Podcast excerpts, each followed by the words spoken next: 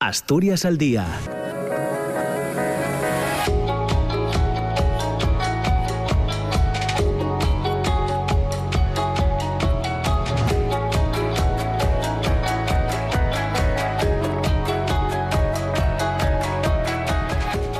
Hola, ¿qué tal? ¿Cómo están? Muy buenos días, 9 de la mañana y dos minutos. Bienvenidos, bienvenidas. Comienza Asturias al Día en la radio pública en RPA. El consejero de Salud, Pablo Fernández, ha considerado que el Principado cuenta con las herramientas necesarias para hacer frente a la pandemia una vez que ha decaído el estado de alarma, si bien ha precisado que si fuera necesario se pediría autorización al Tribunal Superior de Justicia de Asturias para aprobar restricciones que pudieran afectar a derechos fundamentales. Es una medida que se adoptaría si se detectara un aumento de incidencia muy rápido en alguna localización concreta y que podría implicar restricciones como cierres perimetrales, limitaciones al derecho de reunión o al establecimiento del toque de queda, como ya se ha hecho en otras comunidades autónomas, aunque, según palabras del consejero, en estos momentos no es previsible.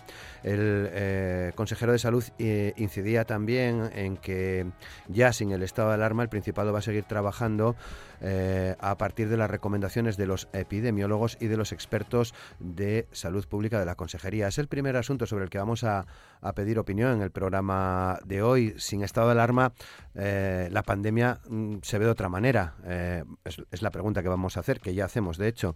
Eh, ligado a este asunto eh, y descendiendo un poco más, les contamos también eh, que la reorganización de la atención primaria impulsada desde el Servicio de Salud del Principado de Asturias supondrá aumentar la presencialidad en los centros, implicará que los profesionales sigan decidiendo la manera de atender a sus pacientes. Desde el SESPAS ha decidido afrontar esta reorganización de la atención primaria en función de la mejoría de la situación epidemiológica y de la evolución de la vacunación. Esto permite más presencialidad respetando las limitaciones derivadas de los aforos y cuestiones como equipos de protección, entre otras cosas. Los responsables sanitarios en Asturias esperan que esta reorganización, que ya ha sido trasladada a los centros y a los profesionales hace unos días, comience a funcionar a partir del próximo 1 de junio y va a incluir la apertura de los centros sanitarios por las tardes donde sea necesario. Las citaciones van a requerir siempre consulta telefónica eh, previa. Durante estos días también eh, hemos visto en relación a, esta reorganización que se trata de implantar una flexibilidad, eh, flexibilidad que permitirá a los profesionales dar prioridad a lo que consideran a, lo que consideren. también la responsable del SESPA, Concepción Saavedra, ha dicho que antes de, la pandemia, en tiempos pre-COVID, ya existía en Asturias un 20% de atención no presencial. Considera además que a partir de ahora esta atención aumentará porque incluso hay ciudadanos y ciudadanas que así lo prefieren. Plantea el Principado consultas presenciales de unos 10 minutos y que las no presenciales fuesen de menos tiempo. Los profesionales de atención primaria eh, van a distribuir unos 200, esos 240 minutos como, como estimen. En otro orden de cosas, el proyecto de ley de reforma de la ley de salud aprobada por el Gobierno regional que le dota de la posibilidad de declarar la situación de emergencia sanitaria en circunstancias como la de la actual pandemia, no se va a tramitar en lectura eh, única en la Junta General del Principado tras oponerse a esta opción varios grupos eh, de la oposición a la solicitud realizada por el Gobierno, por el Ejecutivo. Y otro asunto sobre el que esperamos recibir al menos una, una opinión al final del programa tiene que ver con eh, la convocatoria de los sindicatos de hoy a las 7 de la tarde en la Plaza de la Exposición en Avilés bajo el lema Emergencia Industrial, Salvemos Asturias. Es una convocatoria de UGT y comisiones obreras que exigen que se tenga en cuenta la singularidad de Asturias y se cumplan los acuerdos firmados respecto a la minería y las térmicas, también que se adopten los mecanismos necesarios para paliar el fracaso del Estatuto de la Industria Electrointensiva, estableciendo, dicen las centrales, un marco regulatorio energético estable y competitivo en consonancia con los países de nuestro entorno. Son asuntos que hoy sometemos a la opinión del diputado socialista en el Congreso, Roberto Morís, de la diputada del Partido Popular en la Junta General del Principado, Beatriz Polledo, de la portavoz de Ciudadanos en el Ayuntamiento de Siero, Patricia Martín, y del, eh, y del portavoz de eh, Unidas... Eh, ay, qué lío, el portavoz de Podemos Asturias en la Junta General del Principado, Daniel Ripa. Asturias al día con Roberto Pato. Mm, con Amor Argüelles en el control de sonido, 9 de la mañana y 6 minutos. Daniel Ripa, diputado de Podemos Asturias en la Junta General del Principado, que ya te trasladaba a otro grupo, te bajaba la categoría, que es muy digno ser concejal, pero, en fin, menudo, menudo lío. Eh, discúlpame, Dani. Eh, buenos días. Muchas gracias. Buenos días. un placer. Tiene un poco que ver porque me despistaba. Eh, Patricia Martín, portavoz de Ciudadanos en el Consejo de Siero y hasta ayer miembro de la Junta de Gobierno. Patricia, ¿qué tal? ¿Cómo estás? Muy buenos días. Buenos días. Lluviosos, lluviosos en todos sentidos. ¿Cómo, ¿Cómo ha sido esto de la salida de la Junta de Gobierno? Bueno, decisión del alcalde. Bueno, a ver, al final el equipo de gobierno lo que está haciendo es recurrir a excusas peregrinas pues para ratificar lo que no sabíamos y es que ahora mismo pues, Ciudadanos es la principal eh, grupo de la oposición. Y si piensa que sacando a Ciudadanos de la Junta de Gobierno va a callar las voces discordantes de, la forma de gestionar su, su proyecto, bueno, pues yo creo que es la peor forma que, ha podido escoger. De hecho, esto nos motiva todavía aún más, viendo la polarización del pecho de encierro, nos motiva aún más para que Ciudadanos esté por mucho tiempo ahí en el consistorio. Bueno, pues muchas gracias. No haría bien mi trabajo si no te pregunto por ello. Entenderán Dani, eh, Beatriz y Roberto que, que te hiciese al menos esta pregunta. Muchas gracias. Beatriz Polledo, ¿qué tal? ¿Cómo estás? Muy buenos días. Muy buenos días, Roberto. Y, nada, a colación de esto le, quiero dar ánimos a Patricia y decirle que anteriormente a que ella hubiera sido expulsada, puedo decir que yo fui cuando fui yo portavoz, pues eh, apenas duré cuatro meses en la Junta de Gobierno, porque claro, eh, lo que hay que hacer es, es hacer una oposición y, y claro, CEPI, pues todos sabemos el carácter que tiene y y nada, pues eso, mucho ánimo que yo dure muchísimo menos que tú, o sea que no hay problema. Lo, sé, lo sé, Beatriz, muchas gracias, ya sé que has pasado por ello precisamente.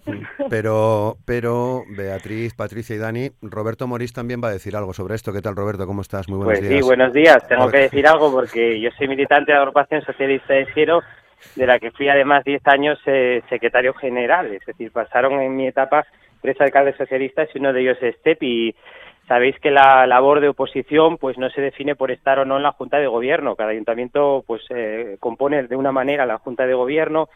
Hay ayuntamientos en los que están fundamentalmente pues eso, el, equipo de gobierno y vamos, eh, hay totales garantías de hacer oposición, vea lo sabes, Patricia también, bueno, pues a través del el Pleno y de todos los mecanismos que se desplegaron en serio facilidades que se da a los grupos.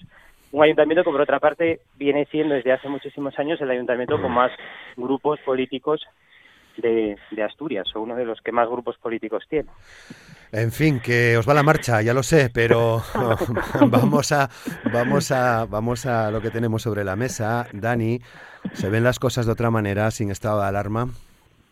Se ven de otra manera, se ven, yo creo que mm, principalmente el Estado, yo creo que el Estado, decíamos que estaba bien preocuparse por el estado de alarma, pero también tenemos que preocuparnos también por el estado de ánimo de la población, ¿no? Y, y la realidad es que eh, cada vez estaba siendo más dura, había más cansancio por la, por la pandemia y, y, afortunadamente la situación iba mejorando también por la vacunación. La vacunación a los sectores más vulnerables pues han ido permitiendo que, se vaya mejorando, que se vayan reduciendo las eh, bueno las, ocupaciones en las UCIs, en Asturias, los, los, contagios y que por lo tanto pues bueno pues se pueda pasar a otra fase eh, con, toda la seguridad y con todo el control y con, y con todo el cuidado y, manteniendo bueno pues pues esas, medidas de seguridad que hemos incorporado a nuestra vida diaria, ¿no?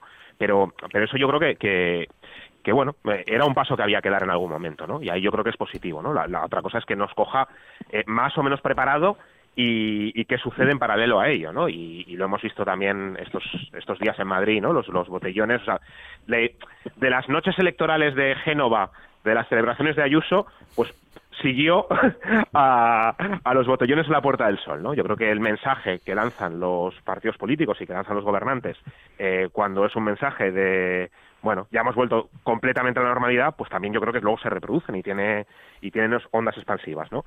Eh, entonces, bueno, yo creo que, que a partir de ahí, pues bueno, pues sí que hay que llamar a la prudencia y hay que llamar a, a tener, bueno, pues una un, cuidado, ¿no? Y, y, medidas que, que, tendremos que ir siguiendo, porque vamos a tener que seguir conviviendo con el virus, ¿no? Entonces, bueno, pues, pues bueno, vamos a ver, ¿no? Eh, Patricia, bueno, eh, parece que desde el Gobierno de España ya se decidió que el virus acabó el 9 de mayo, ¿eh? Y además, por decreto. Y, bueno, este fin de semana nos hemos encontrado situaciones que yo creo que era fácilmente previsibles. Se veían venir, mm, cualquiera lo pensó, teniendo en cuenta sobre todo el cansancio de la sociedad con, las restricciones, ¿no? Pero yo quería destacar una cuestión, y, no es lo que hemos visto en las calles este fin de semana, en los telediarios, eh, no hace falta irse a Madrid tampoco, ni a Barcelona, lo tenemos bastante más cerca aquí, sino también poner un poco la atención en lo que no se ve, ¿no? Que son los locales de ocio nocturno cerrados porque, mm, a ver, mm, siendo pragmáticos, es mucho más fácil controlar un, local de ocio, es decir, es preferible abordar de una manera racional, de una manera segura, la apertura de un local de una manera controlada, bajo protocolos, que poder controlar todo lo que está pasando en las calles, porque ni tenemos policía local suficiente en los ayuntamientos, bueno, en, en el Consejo de Siero estamos bajo mínimos, o sea, eso es impensable. Y ni tenemos fuerzas y cuerpos de seguridad suficientes para poder controlar un fenómeno que, bueno, es difícil de controlar, ¿no? Entonces, bueno, si me pregunta Roberto si la pandemia se de otra manera sin estado de alarma, pues te diría que sí. En esta primera pregunta te diría que sí, por supuesto. Y lo vemos con más preocupación, con más incertidumbre, porque o muchos se equivocan los científicos o quizás vamos directamente a una, a una quinta ola, que es la ola de los jóvenes, ¿no? Beatriz.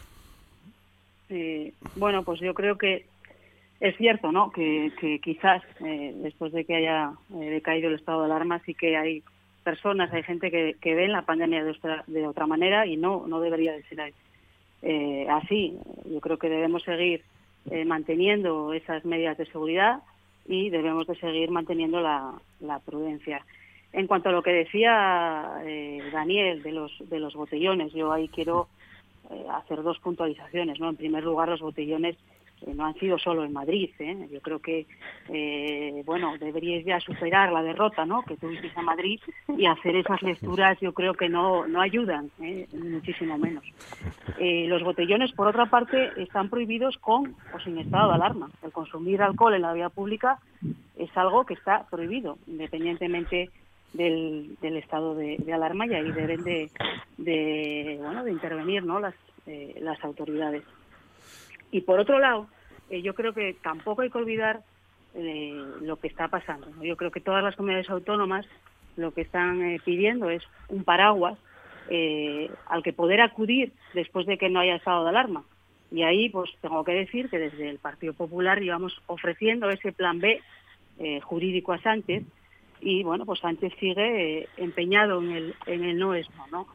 Yo creo que, lo que no se puede pasar es de un todo, como es un estado de alarma, un estado de alarma que además no está, eh, eh, y así lo han reconocido el propio Consejo de Estado, no es un, estado de alarma, es algo excepcional y no puede durar eh, seis meses. Y lo que no podemos pasar es de un todo a, lo que está pasando ahora, ¿no? que es el nada y, que está generando un caos en, toda, en toda España por, por esa negativa ¿no? a reformar la ley y, acordar esa ley de pandemias, que sería lo que se debería hacer eh, para dar esa cobertura legal y lo que se ha hecho en otros países eh, europeos con total eh, normalidad. Yo creo que el Congreso lo que debe es legislar, que es lo que no está haciendo, y el Gobierno debe empezar a gobernar y los jueces lo que deben hacer es juzgar, ¿no? ¿no? Lo que no debe hacer los jueces es, legislar. Y hemos pasado, pues como digo, de ese estado de alarma al caos y sigue sin querer dotar a las comunidades autónomas de ese instrumento jurídico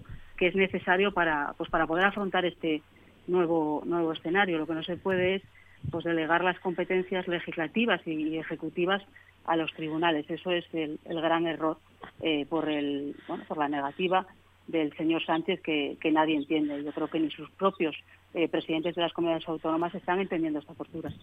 Roberto bueno, yo creo que lo primero habría que constatar que este estado de alarma, ¿no? Que hemos tenido estos seis meses, a pesar de los ataques que recibió, ¿no? Cuando lo establecimos, sobre todo por parte del Partido Popular, bueno, pues eh, lo que mostró de ser un, instrumento eficaz y después de esos seis meses hemos eh, entrado en un escenario en el que, bueno, pues no hay que ser eh, triunfalistas, por supuesto, hay que mantener esa apelación a la, a la prudencia, al respeto de las normas sanitarias, pero bueno, se empieza a ver luz al final del, túnel, pero bueno, quiero destacar eso, que el estado de alarma pues fue una herramienta eficaz contra, contra el coronavirus, ¿no? Hay que, bueno, pues yo creo que destacar ahí, mm, a veces nos quedamos un poco perplejos por eh, cómo algunos partidos tratan esto, por ejemplo, el PP, ¿no? Es decir, el PP como, como partido de Estado, es decir, cuál fue su posición al inicio del estado de alarma y cuál fue su posición ahora la finalización del, del estado de alarma, porque hemos visto no apoyarlo y fuertes críticas cuando se estableció, porque era absolutamente necesario y se demostró que fue una de las medidas eficaces durante estos meses y ahora vemos, bueno, pues al final de este periodo de los seis meses ponerse en otra postura y quienes criticaron esto, pues como guardar las libertades, como una coacción a las libertades, bueno, pues ahora lo que hacen es reclamarlo. Yo solo espero que la ciudadanía, los españoles, también los asturianos, bueno, pues tomen nota de esto porque, vamos, las pandemias eh, no están para hacer desgaste al gobierno, sino están para que rememos todos, ¿no? Yo creo que eh, se entra en un nuevo escenario, por supuesto, a partir de ahora con la en la lucha contra la pandemia ha bajado la incidencia y sigue bajando, pero insisto, apelar a la, a la prudencia, respeto sobre todo escrupuloso de las normas sanitarias porque evidentemente la pandemia está ahí y destacar el papel de la vacunación. Lo hemos repetido muchas veces, vacunar, vacunar y vacunar y bueno, pues hay que conseguir esa inmunidad de grupo y bueno, pues esto está avanzando y en Asturias sobre todo, ¿no? Muy bien, 9 y 17. Hemos hablado en alguna que otra ocasión, en, programas anteriores, incluso en momentos previos a, la pandemia, sobre, sobre la atención primaria, sobre el papel de la atención primaria. Esta semana conocíamos algunos detalles de esta reorganización en la, en la atención primaria, que entrará a funcionar, digamos, eh, ya de manera efectiva, eh, aunque está sujeta a cambios, según explican los responsables del gobierno asturiano, a partir del, del 1 de junio. Pero, ¿qué os parece a vosotros? Em, esta reorganización, eh, Dani. Sí, espera, pero yo creo que hay una cosa de antes que tengo que que contestar claro es que no, lo que no lo que no lo que no puede ser lo que no puede ser es y, yo creo que lo decía antes el, el, representante del Partido Socialista no mm. no puede ser que se haya pasado la la pandemia pidiendo criticando el estado de alarma criticando las restricciones criticando las medidas sanitarias y luego cuando acaba dicen no es que tenía que haber una ley de pandemias es que tenía que haber un estado de alarma es que, a ver, Ayuso ganó hace una semana unas elecciones prometiendo libertad para tomar cañas. Y la noche electoral fue un, baile de reggaetón de la plana mayor del Partido Popular en Génova.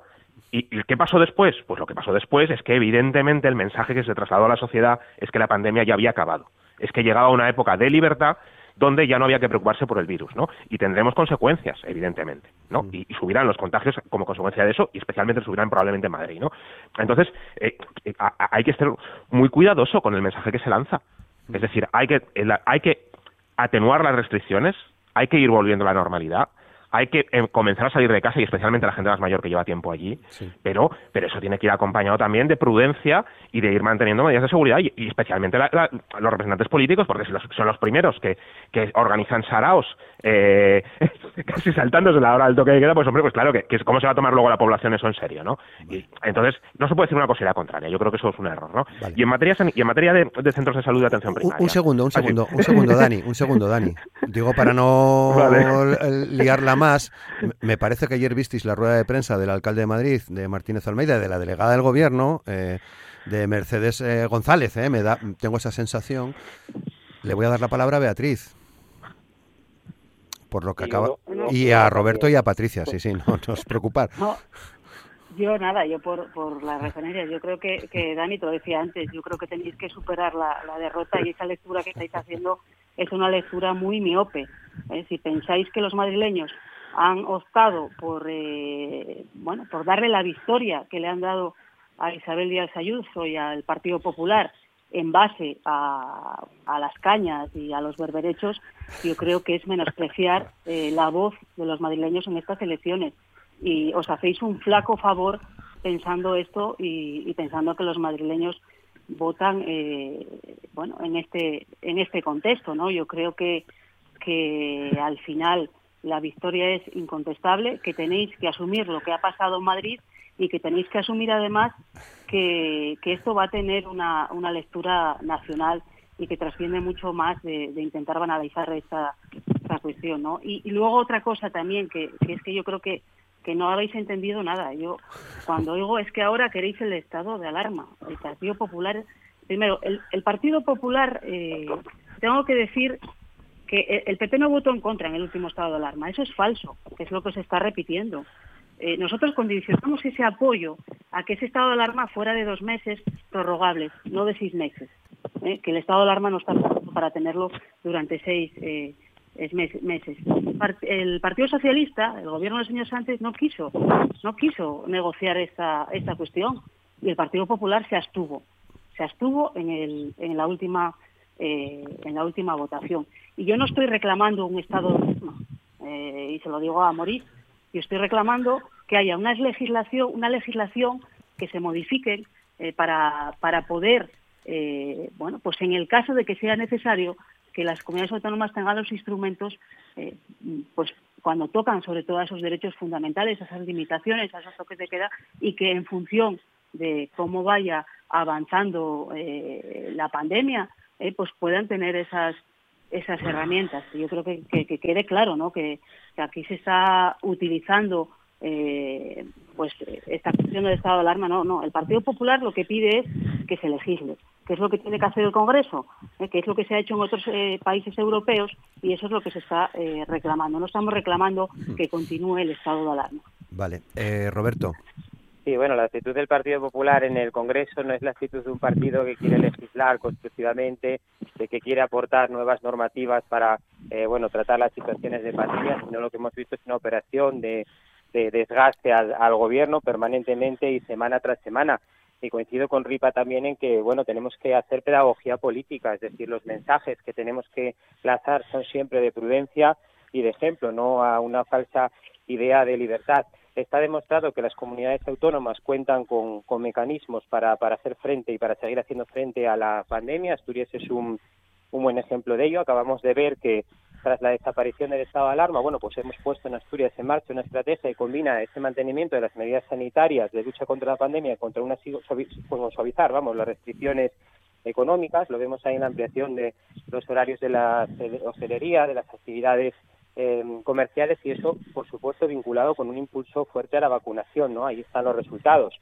Continúa la incidencia a la baja, siempre todo esto con prudencia y el esfuerzo de vacunación es notable. Hay un 20% de la población con la pauta completa, casi un 40% que ha recibido la segunda dosis y bueno, pues hay que destacar sobre todo la labor y el esfuerzo de pues, los profesionales sanitarios, es lo que nos queda, vacunar, vacunar y vacunar. Yo quiero decir, por ejemplo, mi madre se pone ya la segunda eh, dosis en Noreña, esto está avanzando y sobre todo esa población más vulnerable es a la que tenemos que proteger principalmente y el contexto está cambiando también mucho por esto, por el avance de la vacunación, que es un factor fundamental, sobre la que se cuestionó bastante también al gobierno que está haciendo todos los esfuerzos para alcanzar el total de la población cuanto antes mejor. Patricia. Bueno, yo no tuve ocasión de ver las declaraciones que comenta Roberto. Eh, estábamos ocupados viendo cómo el equipo gobierno de Ciro quemaba sus naves y, no tuve la ocasión. Pero bueno, sí que nos preocupa. Pues búscalas, Patricia, que está muy bien, ¿eh? las voy a buscar, las voy a buscar dentro de a media mañana. Eh, la cuestión es que, a ver, eh, nosotros lo que vemos aquí es que estamos en el caos eh, absoluto. Además, el problema es que es un caos jurídico, ¿no? Porque hemos pasado de un estado de alarma con restricciones a libertad a realmente ver cómo el Estado desaparece ¿no? de, la gestión y le pasa la pelota a, las comunidades autónomas. Luego, a ver, si lo pensamos fríamente, ¿para qué vamos a mantener un gobierno de Moncloa? Si ya tenemos a los jueces, que son parte activa en la gestión de pandemia. ¿no? Entonces nos hemos, estamos encontrando con que Baleares o la Comunidad Valenciana ratifican judicialmente el toque de queda, en Canarias en el País Vasco no se hace, aquí allí se estima que no se puede resolver si no hay un, no, un toque de queda, si no hay un estado de alarma, bueno, es un auténtico caos, ¿no? Y a mí me gustaría poner en, valor eh, algo que propuso Ciudadanos ya hace bastantes meses, ¿no? Que fue em, que fuera la Audiencia Nacional el órgano jurisdiccional competente para convalidar esas medidas restrictivas. Mm. Yo creo que esta era una buena solución, daría eh, seguridad jurídica a toda España y evitaríamos situaciones como la que estamos viendo en las diferentes comunidades autónomas. Pero bueno, al final, ¿qué ha pasado? Después, ha pasado diciembre, ha pasado enero, febrero, marzo, nos encontramos con que el gobierno de Sánchez no ha movido ni un solo dedo y este es el resultado, ¿no? Incertidumbre, caos jurídico, 17 planes eh, distintos para el final de la, de la pandemia y sobre todo lo que más a mí me preocupa es la incongruencia que al final estás transmitiendo ¿no? a la población de sálvese quien pueda en un momento muy delicado donde todos tenemos que, ser capaces de extremar las precauciones porque necesitamos ganar tiempo con la vacunación. Muy bien. 9 y 26, vamos muy bien de tiempo, pero todavía nos quedan al menos eh, eh, un par de asuntos para, para recibir vuestras opiniones. Ahora sí, Dani, atención primaria, la, la nueva reorganización. Pues una chapuza, la verdad. Ah, lo que mm, o sea, la realidad, lo que mm, presentaban el, creo que el, lunes o el martes la, Asociación de Vecinos de Gijón, la Federación de Vecinos, presentaba una encuesta que habían hecho a los usuarios de atención primaria, ¿no? En la encuesta lo que decían es que eh, dos de cada tres personas que estaban ah, intentando acudir a su médico de cabecera estaban teniendo problemas para contratar con su centro de salud. ¿Problemas qué quiere decir? El problema es que llamas y llamas y llamas y comunica y te lo coge alguien que te deriva a alguien y esperas y esperas y al final tras muchos días y depende de lo que sea consigues llegar a tu, a tu médico de, primaria, ¿no? Esto es lo, la situación de, de cómo lo están percibiendo los usuarios, ¿no? Eh, por otro lado, decían, uno de cada cinco personas, eh, precisamente por la imposibilidad de acceder a la atención sanitaria pública, se ha contratado un seguro privado en este tiempo. Bueno, esa es la situación eh, que, además la está percibiendo mucha gente que nos estará oyendo, pues estará, conocerá o, habrá vivido la espera para acceder a un especialista o estará esperando una prueba diagnóstica o, si tiene que hacer una rehabilitación estará esperando por ella o conocerá a alguien que, que, le han detectado tardíamente un cáncer o otra enfermedad precisamente por la pandemia, porque no, porque estaba saturado, digamos, los especialistas, ¿no? Esa es la situación en, el que, en la que está ahora nuestra, nuestra sanidad pública asturiana, con las listas de espera más altas de la historia, que, son más altas, evidentemente por la pandemia, pero que ya justo antes de la pandemia, hace un año, eran las más altas de la historia, ¿no? Caso del primer año de gobierno de Barbón. Entonces, tenemos un problema con la salud.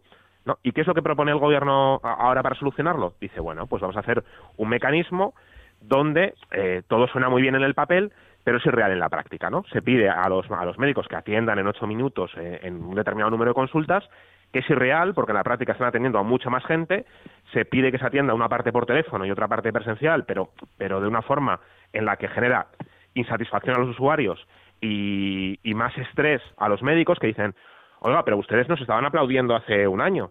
¿Qué ha pasado de que en un año, en vez de aplaudirnos, lo que nos estáis haciendo es eh, ponernos a los pies de los caballos, eh, hacer, generar un conflicto con los pacientes, ¿no? Porque al final parece que esto es un problema entre la gente que quiere ir al médico y los médicos que no trabajan lo suficiente, ¿no? Los médicos están desbordados, saturados, con estrés, que no pueden más, porque no tienen medios, porque llevamos años de recortes en la atención primaria.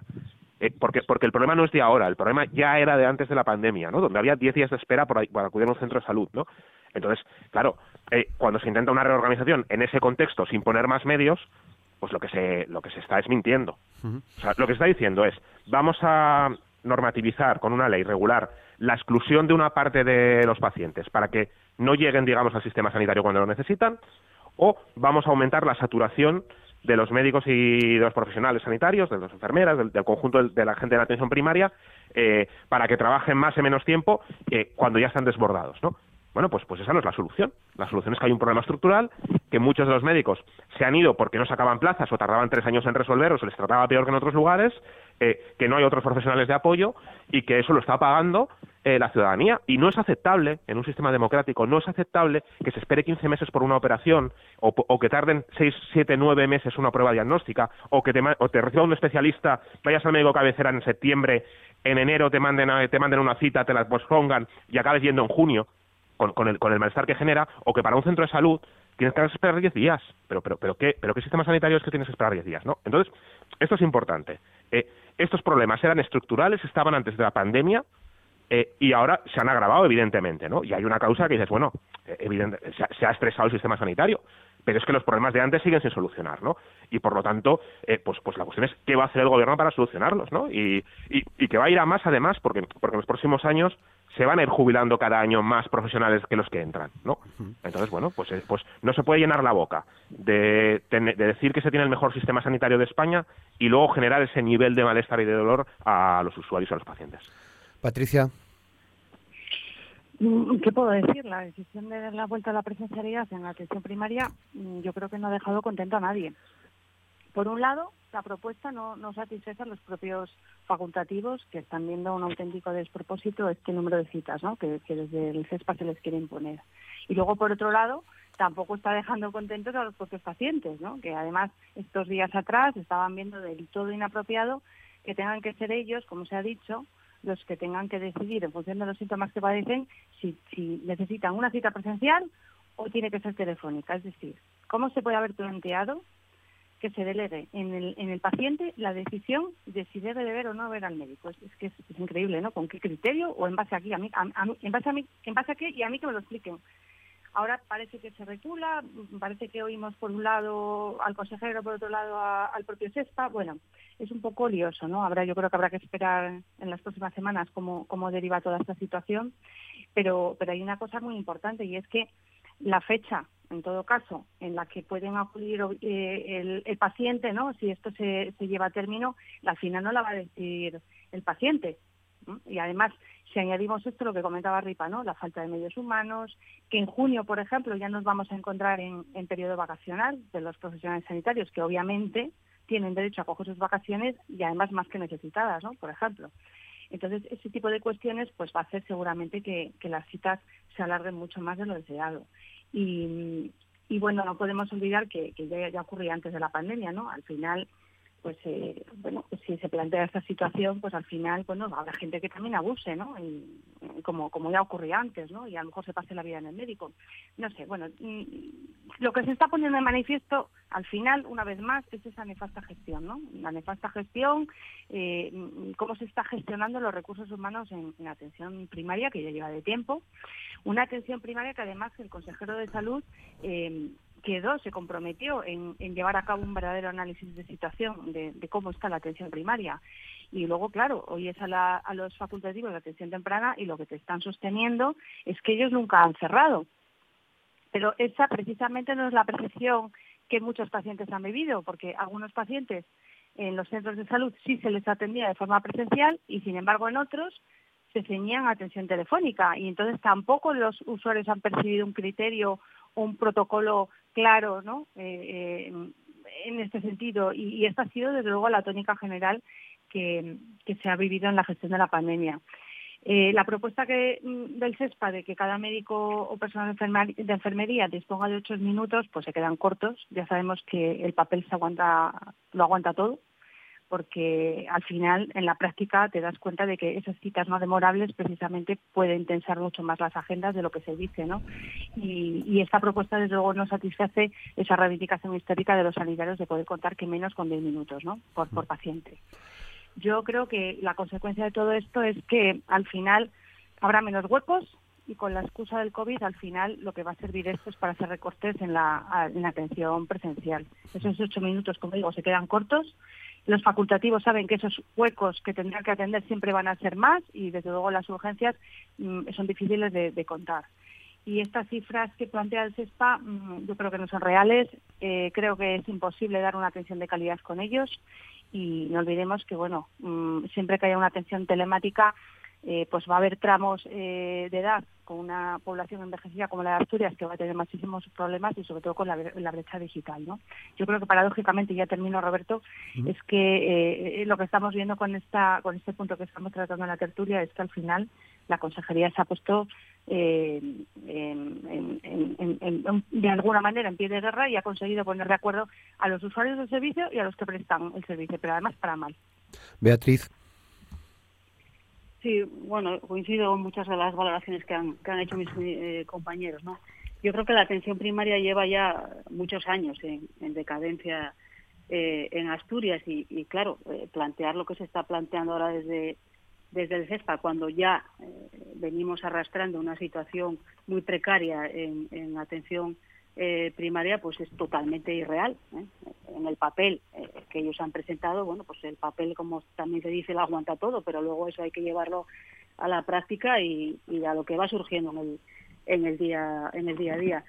Yo creo que hace falta un refuerzo y una inversión que no acaba de, llegar en, la atención primaria y, y también es muy muy necesario y aquí quiero puntualizar eh, que hay que hacer un profundo cambio en, la gestión. ¿no? Yo creo que, que los gobiernos eh, socialistas han eh, traído hasta aquí a la atención primaria precisamente por falta de, una gestión sanitaria y por falta también de una implicación y un mayor diálogo con, con los profesionales sanitarios. ¿no? A veces es el ordeno y mando y, y eso desgraciadamente no funciona. Entonces, eh, lo que no se entiende es que hayamos pasado de, aplaudir a los, a los médicos a, con esta decisión unilateral por parte de la consejería, pues ponerlo eh, a los pies de, los caballos y, casi a, buscar un enfrentamiento ¿no? entre el usuario y el,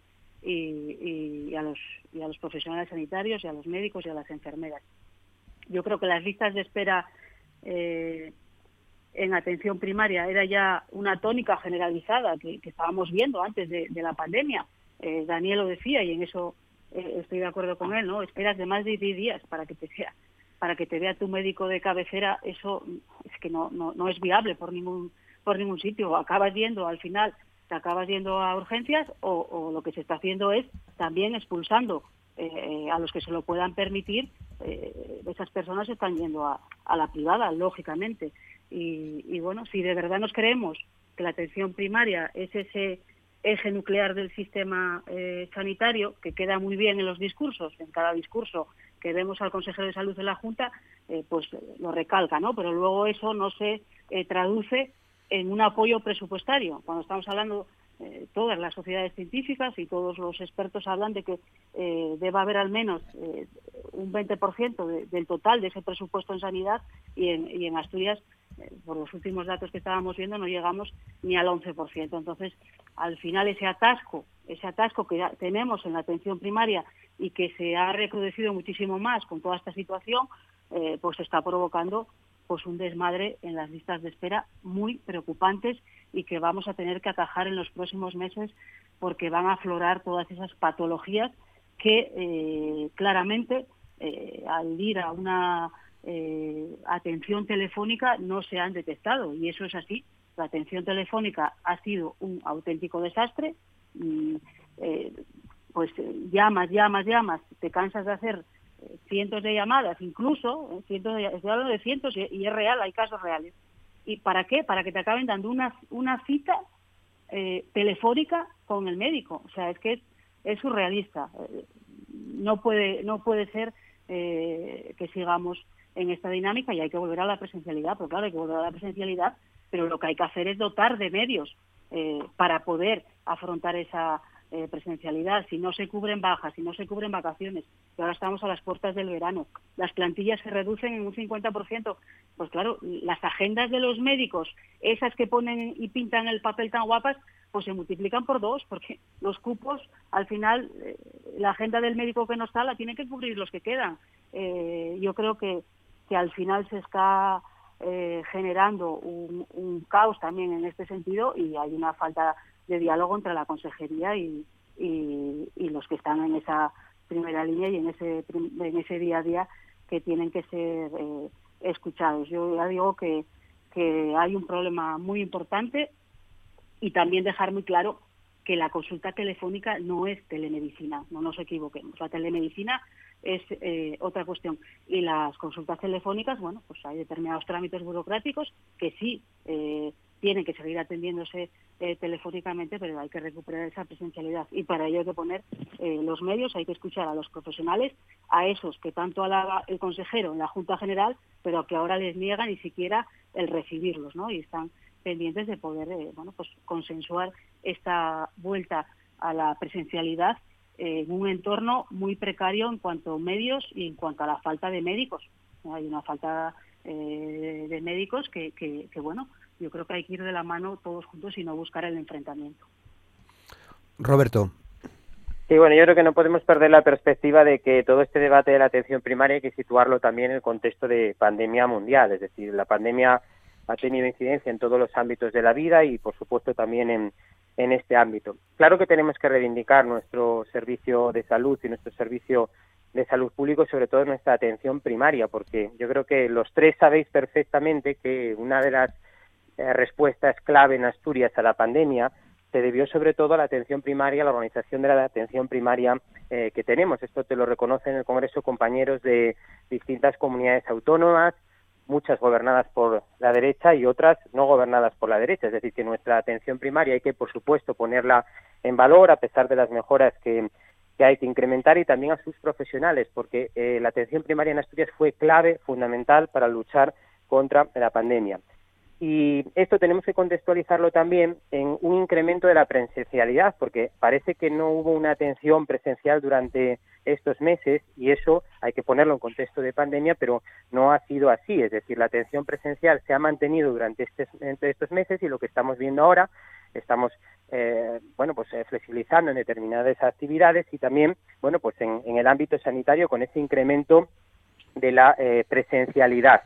como, como sabéis, que es, pues lógicamente necesaria y durante este tiempo sabéis que lo que se hizo fue una potenciación de la atención telefónica, pero no se eliminó la presencialidad. Lo que se hace ahora es incrementar esa atención principal porque bueno pues hay que adaptar lógicamente la atención primaria a esta eh, situación y a esta realidad de, pandemia. Entonces va a haber ese sistema combinado. Tampoco podemos demonizar ¿no? la atención telefónica, porque es un instrumento que determinados sectores también lo ven como, por ejemplo, los más jóvenes, como algo más positivo, pero insisto, se va a incrementar eh, la presencialidad y se va a incrementar sobre todo en un contexto en el que ya tenemos a los profesionales sanitarios eh, vacunados y sobre todo que eh, ya está, pues esa población, el 87% de los mayores de 60 años han recibido al menos una dosis, eh, los mayores eh, se está alcanzando prácticamente no las cifras del 100% en la vacunación y esta población vulnerable está más protegida y hay que verlo en ese eh, contexto. Pero en todo caso, lo que estamos avanzando es un incremento en la actividad presencial en todos los ámbitos del sistema de salud y también en los centros de atención primaria. Muy bien, 9 y 42, casi 43. Veremos a ver cómo va evolucionando este asunto y, seguro que, lo abordamos en, otro momento. Hoy quería pediros también, ya en esta recta final del programa, una opinión sobre otro tema también, que también ha pasado en varias ocasiones por el programa, pero al hilo de la convocatoria que hacen los sindicatos UGT y comisiones obreras de la emergencia eh, industrial de Asturias esta tarde a las 7 en Avilés en la, en la exposición. Quería pediros también reflexiones en torno, en torno a este asunto. Eh, no sé si compartís este diagnóstico de emergencia industrial Salvemos Asturias, Dani.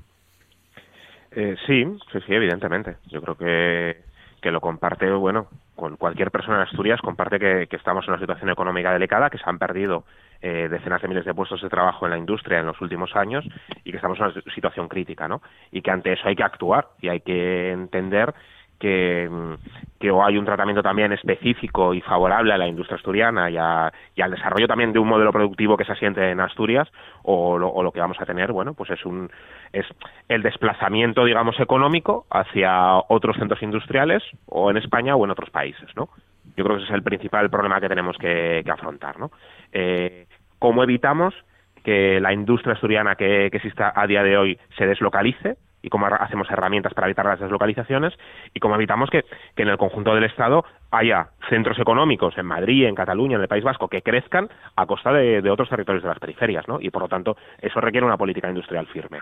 Eh, política industrial firme, por ejemplo, eh, como, como pedía esta semana en el Congreso, eh, que se interviniese desde la SEPIS, desde la Sociedad Española de Participaciones Industriales, en la Ibérica en la antigua Alcoa, para que para evitar el cierre, ¿no? Es decir, eh, que se haga una intervención eh, temporal para garantizar, digamos, la viabilidad, para, para ponerla en marcha, para recuperar la actividad y, no dejarla caer, ¿no? Y, y, eso que, que unió desde a Unidas Podemos con el Partido Popular, pues bueno, pues lo rechazó el Partido Socialista, ¿no? Eh, nosotros lo, lo, para, para, nosotros lo fundamental es, es dejar claro que la política industrial que tenemos a día de hoy no está funcionando.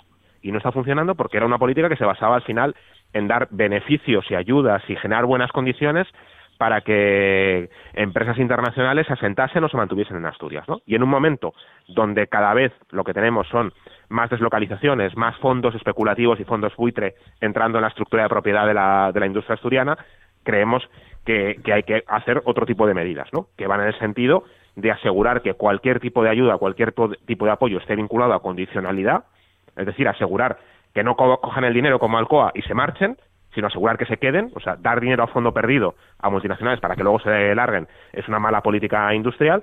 Y una segunda cuestión que es comenzar a entrar en la estructura de propiedad de las empresas y para tener una capacidad de influencia, para intentar evitar que se marchen, ¿no? Para recuperar el control y, y, atajar en alguna medida esta incertidumbre, ¿no? O sea, creemos que hay que hacer una política activa, ¿no? Y luego hay que hacer una política también de reindustrialización de recuperación, de generación de nuevos, de nuevos proyectos productivos.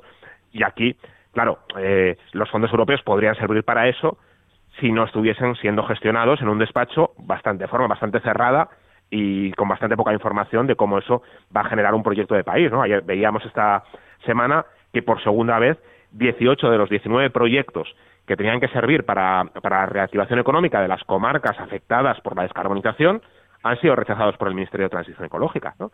Y entonces, eh, ¿qué pasa? El Ministerio que no quiere asumir la responsabilidad en Asturias de la transición y la incompetencia de quienes mandan proyectos que son una chapuza y que por segunda vez, incluso cuando lo intentan reformular, se lo rechazan, ¿no? Bueno, pues, pues ahí también hay que actuar. Hay que exigir que cualquier proceso de, transición eh, genere al menos, nosotros decimos, dos puestos de, empleo por cada empleo que se cierre, ¿no? Porque, porque si no es otra cosa, si no es un cierre, si no, no es una transición. Y, y, y esta serie de medidas yo, yo creo que es fundamental. O sea, lo que queremos decir es, sí hay una emergencia industrial y sí hay que cambiar las políticas eh, para favorecer, digamos, eh, la fijación y, la evitar la deslocalización de la industria y a nivel estatal necesitamos un apoyo mucho más firme. Hmm. No vale que el Estado se ponga de lado, porque si se pone de lado en, en, España lo que va a suceder es que ganan los grandes, ganan los, centros económicos más fuertes, ganan las comunidades con más peso, ¿no? Eh, esta semana veíamos que íbamos al Parlamento, al, al Congreso de los Diputados, a presentar una propuesta asturiana la primera propuesta que lleva el Parlamento asturiano al Congreso de los Diputados en diez años y se vota en contra. Grupos que la habían propuesto en el, en el propio Parlamento asturiano, ¿no? Pues, pues ese es el peso que, tenemos a nivel estatal. Y eso no puede ser. No puede ser. Y en este caso puede ser dramático para, la, para el empleo y para la industria asturiana. Patricia. Bueno, sí, Asturias sí que está en situación de emergencia. Eh, yo creo que está sufriendo como ninguna región este proceso de transición energética, de descarbonización, impuesto de manera express, vamos a permitir la, la expresión, ¿no? Y sin alternativas suficientes. Eh, sí que es preocupante la situación de desventaja que tiene Asturias, ya no solo frente a países europeos que resultan muchísimo más no sé, más amigables, digamos, ¿no? para la industria, sino también en relación a otras regiones españolas que tienen una tarifa eléctrica mucho más barata. Y, sí, hay falta de sintonía y de, y de apoyo del gobierno central a la industria asturiana, yo creo que eso es más evidente, y al final lo que está constatando es que ahora mismo la situación de la industria en Asturias está en estado de función. Ayer mismo me consta que mis compañeros diputados de la Junta General mantuvieron una reunión con los sindicatos, el contacto es absolutamente fluido en este sentido. Y bueno, al final recordemos que quien lleva gobernando durante décadas en Asturias, pues eh, son los sucesivos gobiernos socialistas. Este es el legado que nos ha quedado, ¿no? Y los 22.000 empleos menos que tenemos después de, X años. Eh, a ver, yo creo que es necesario que el gobierno de Asturias sea capaz efectivamente de trasladar esa singularidad de Asturias. Que duda cabe que nuestro componente industrial sí que tiene que ser tenido en cuenta a la hora de tomar las decisiones desde Madrid y ahora mismo, bueno, pues tenemos un estatuto electrointensivo que no favorece Asturias y aparte de ir al presidente Barbón decir que va a defender los intereses de la industria, la verdad es que tampoco tenemos muchas novedades al respecto. Y, y por eso, como digo, yo creo que es importante que nuestro gobierno regional tenga la suficiente relevancia en Madrid como para poder defender esa singularidad ¿no? que nos caracteriza. Y bueno, desde Ciudadanos sí que hemos sido críticos, lo reconozco, hemos sido críticos pero bueno, yo creo que al mismo tiempo hemos venido tendiendo la mano, no solo al gobierno asturiano, sino también al de España, porque lo que está claro es que la realidad asturiana está absolutamente condicionada con las políticas que se están haciendo desde Moncloa, lo queramos o no lo queramos, ¿no? Y a nivel nacional estamos trabajando en iniciativas eh, muy interesantes que puedan compensar ese, ese proceso de transición energética, la descarbonización. Y, y, sin ir más lejos, hace muy poquito el Congreso de los Diputados llegaba a ese gran acuerdo para poder priorizar los proyectos de hidrógeno en las comarcas con cierres de carbón, pero no solo en las comarcas afectadas como las que tenemos en Asturias, sino también en medios e infraestructuras de transporte, por ejemplo, eh, de pasajeros, de mercancías, ¿no? donde la electrificación es, compleja y, es de elevado coste, o instalaciones portuarias o aeroportuarias. ¿no? ¿Y cómo se lleva este acuerdo en el Congreso que firmó PSOE, PP, Vox o Unidas Podemos? Bueno, pues se llegó a través de una proposición no de ley que presentó el Mundo Val, dirigida a precisamente impulsar la implantación de hidrógeno en España, que es algo que además está en línea con los objetivos de la Unión Europea, ¿no? Entonces, bueno, yo para terminar sí me gustaría, pues, eh, eh, con, con unas expectativas, digamos, más optimistas, ojalá, ojalá el gobierno de Asturias sea capaz de sacar el máximo partido a este tsunami de fondos europeos, que sea capaz de transformar y modernizar Asturias, no caer en los errores del pasado. Y yo creo que toca pelear, toca trabajar y en eso es lo que estamos, desde luego, ciudadanos. Toca que cerremos filas con, con nuestra industria asturiana, que seamos valientes, que tomamos decisiones y que en definitiva la pongamos en el lugar que se merece porque no nos olvidemos de que está en juego el futuro de las siguientes generaciones. Beatriz. Sí, Roberto. Bueno, sí, la pregunta yo creo que sí, es que si hay razones, ¿no? Para manifestarse por la por la industria. Yo, pues claramente creo que sí, ¿no? Que, que, es un drama lo que estamos eh, viviendo. Eh, un ejemplo es el altísimo coste, por ejemplo, de esa tarifa eh, eléctrica, que es, por ejemplo, el doble del precio que, que tiene Francia y que perjudica tanto a, a, esta a nuestra a nuestra gran eh, industria o ver también ese estatuto de las electrointensivas que al final se está utilizando pues eh, más bien para pagar favores a, socios del gobierno del señor Sánchez. Y me refiero a vascos y, a los catalanes en pues en detrimento clara, claramente de, la industria y de las empresas eh, eh, asturianas. Por otro lado vemos también cómo se se están cerrando las, las térmicas de carbón ya se han cerrado Lada y Soto de la Barca y, y bueno próximamente pues Soto de, Rivera y no hay no hay alternativas. Y, lo decía antes también Daniel no cómo puede ser que solo se haya aprobado uno de esos 19 proyectos eh, que han propuesto los los propios ayuntamientos asturianos para para esa compensación de esos de esos cierres y la situación es es por lo tanto yo creo que que dramática. Se habló también eh, antes y, bueno está el tema del, del fraude del fraude que que hemos vivido con, con Ibérica y ese ese ejemplo de, de, decadencia de cómo pues el gobierno ni fiscalizó ni se fiscalizó ni la operación eh, de venta de esas plantas de Alcoa ni, ni tampoco en el, el, proceso posterior. Y esta misma semana estamos viendo cómo el PSOE vota lo contrario en Madrid eh, que en Asturias y cómo no apoya eh, la intervención de, de SEPI eh, en estas plantas. Yo creo que es eh, vergonzoso y, y, bueno, pues el peso que tenemos en Madrid es eh, nulo. Y un buen ejemplo también, un buen ejemplo de eso que lo que ha pasado no con esa con esa ley que se lleva desde la Junta General y que los propios partidos pues votan en contra de lo que bueno pues se votó aquí en el en el Parlamento asturiano. Ya nos da un buen ejemplo del nulo peso que tiene la izquierda, en el, la izquierda asturiana, en, en el Congreso de los Diputados. Roberto. Bueno, yo lo primero quería mostrar total respeto a la posición de los sindicatos, como no puede ser de otra manera, que también están defendiendo los intereses de Asturias y también los intereses de los trabajadores y las trabajadoras. Un poco en alusión con estas dos cuestiones que se han dicho de esta semana en el Congreso, lo que no podemos es ver las cosas sin contexto, porque cuando las cosas se ven descontextualizadas y no se analizan las diferentes causas, pues eh, tenemos eh, quizás intencionadamente la idea de lanzar ideas, bueno, pues a la gente que, que no son, ¿no? En relación al debate sanitario que se trasladó esta semana al, al Congreso, bueno, Ripa, yo creo que Unidas Podemos, no sé si me puedes confirmar, pero finalmente creo que optan por la, por la abstención. Tenemos que verlo en un contexto de recuperación de derechos. ¿Cuándo llega esta ley al Congreso? hemos recuperado la sanidad universal. Fijaros si tenemos influencia los socialistas asturianas, eh, que eso se ha hecho con una ministra socialista, María Luisa Carcedo. Es decir, que la recuperación de derechos sanitarios, revirtiendo todos los recortes del PP, que se ha iniciado en este periodo de gobierno del Partido Socialista, también el Partido Socialista con Unidas Podemos, yo creo que es clave. Con lo cual, hay que verlo en ese contexto y en el contexto de que se está tramitando también otra normativa, la para en el Congreso, que irían eh, de forma paralela y pichándose. O sea, ese es el contexto.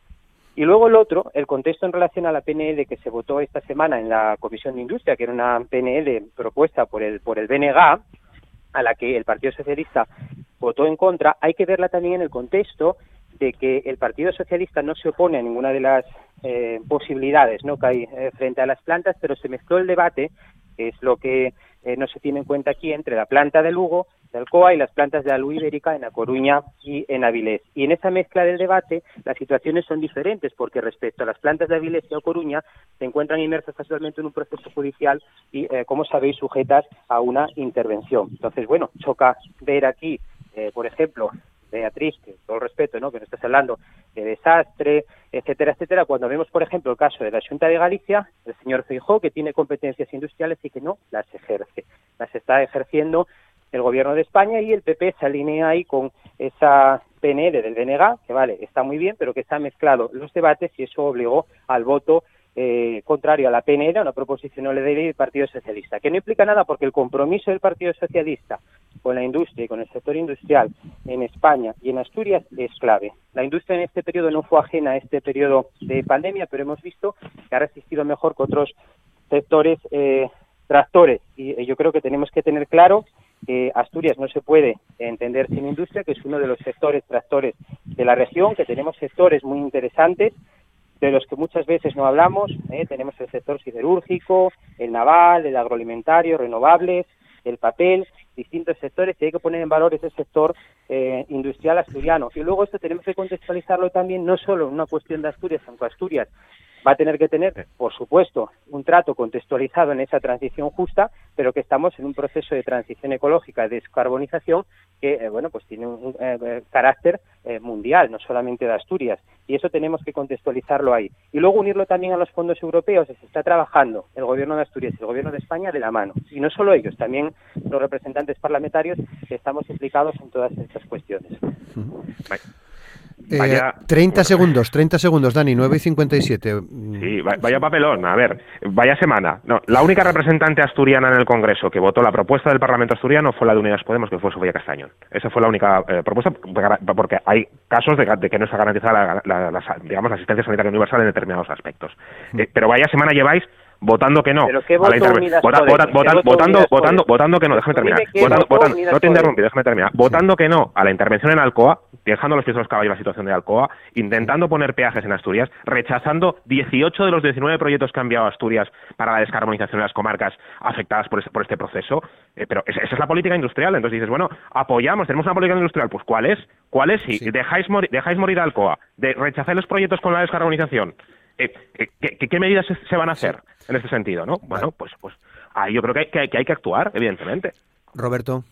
Mm, brevísimamente, por favor. Eh, Ripa, yo creo que no se puede estar este mismo replicando a la vez, pero bueno, eh, el compromiso, vuelvo a insistir, que es clave, que se está trabajando en los proyectos, que se está trabajando en soluciones industriales de la mano con el gobierno de Asturias pero claro, hay soluciones en materia industrial que se ven también a largo plazo, pero no hay una desatención de eh, todos los temas industriales, todo lo contrario, una apuesta por los temas industriales. Y no se puede ver el debate de una PNL que presenta el BNG contextualizada en Galicia por una matización como eso, una, eh, decir que bueno pues el Partido Socialista está en contra de las políticas industriales, porque no es así, se ripa, yo creo, somos gobierno ambos.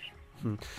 Pues lo tenemos que dejar aquí. La verdad que nos apena no tener más tiempo, pero bueno, lo aprovecharemos otro, otra, otra semana más. Daniel Ripa, diputado de Podemos, muchas gracias. Buen día.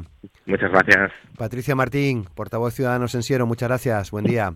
Muchas gracias a todos. Beatriz Polledo, diputada del Partido Popular en la Junta, muchas gracias. Buen día. Muchas, muchas gracias, Roberto. Y Roberto Morís, diputado socialista en el Congreso. Muchas gracias, Roberto. Buen día. Muchas gracias, un placer. Hasta la próxima. Mañana ya saben, a las 9, más Asturias al día en la radio pública en RPA. Feliz día, hasta mañana.